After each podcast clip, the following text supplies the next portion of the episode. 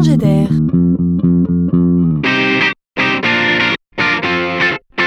C'est la chronique de Laurent Collen.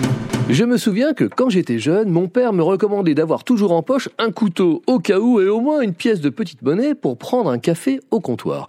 C'était une époque. Si on auscultait aujourd'hui le fond de nos poches, peu de chance d'y trouver quelques euros. Mais l'effort à parier que nous y décoterions un téléphone. D'une certaine manière, on parle ici de la même chose car le paiement mobile est en train de s'installer gentiment mais sérieusement dans nos vies. Elles sont nombreuses, les néobanques, à prôner le paiement de toutes nos dépenses quotidiennes avec le mobile. On peut prédire ici, sans peur de se tromper, la fin de la petite espèce, la fin de la clincaille. La seule question qui se pose est quand la jeune entreprise Lydia, avec un Y, prend part à cette révolution en nous proposant à tous des fonctionnalités de paiement particulièrement séduisantes au point qu'on aura du mal à s'en passer dans l'avenir. À l'origine, nous avions déjà pris l'habitude de nous faire un Lydia pour dire que nous allions nous rembourser des dépenses entre amis sans sortir ni chéquier ni monnaie.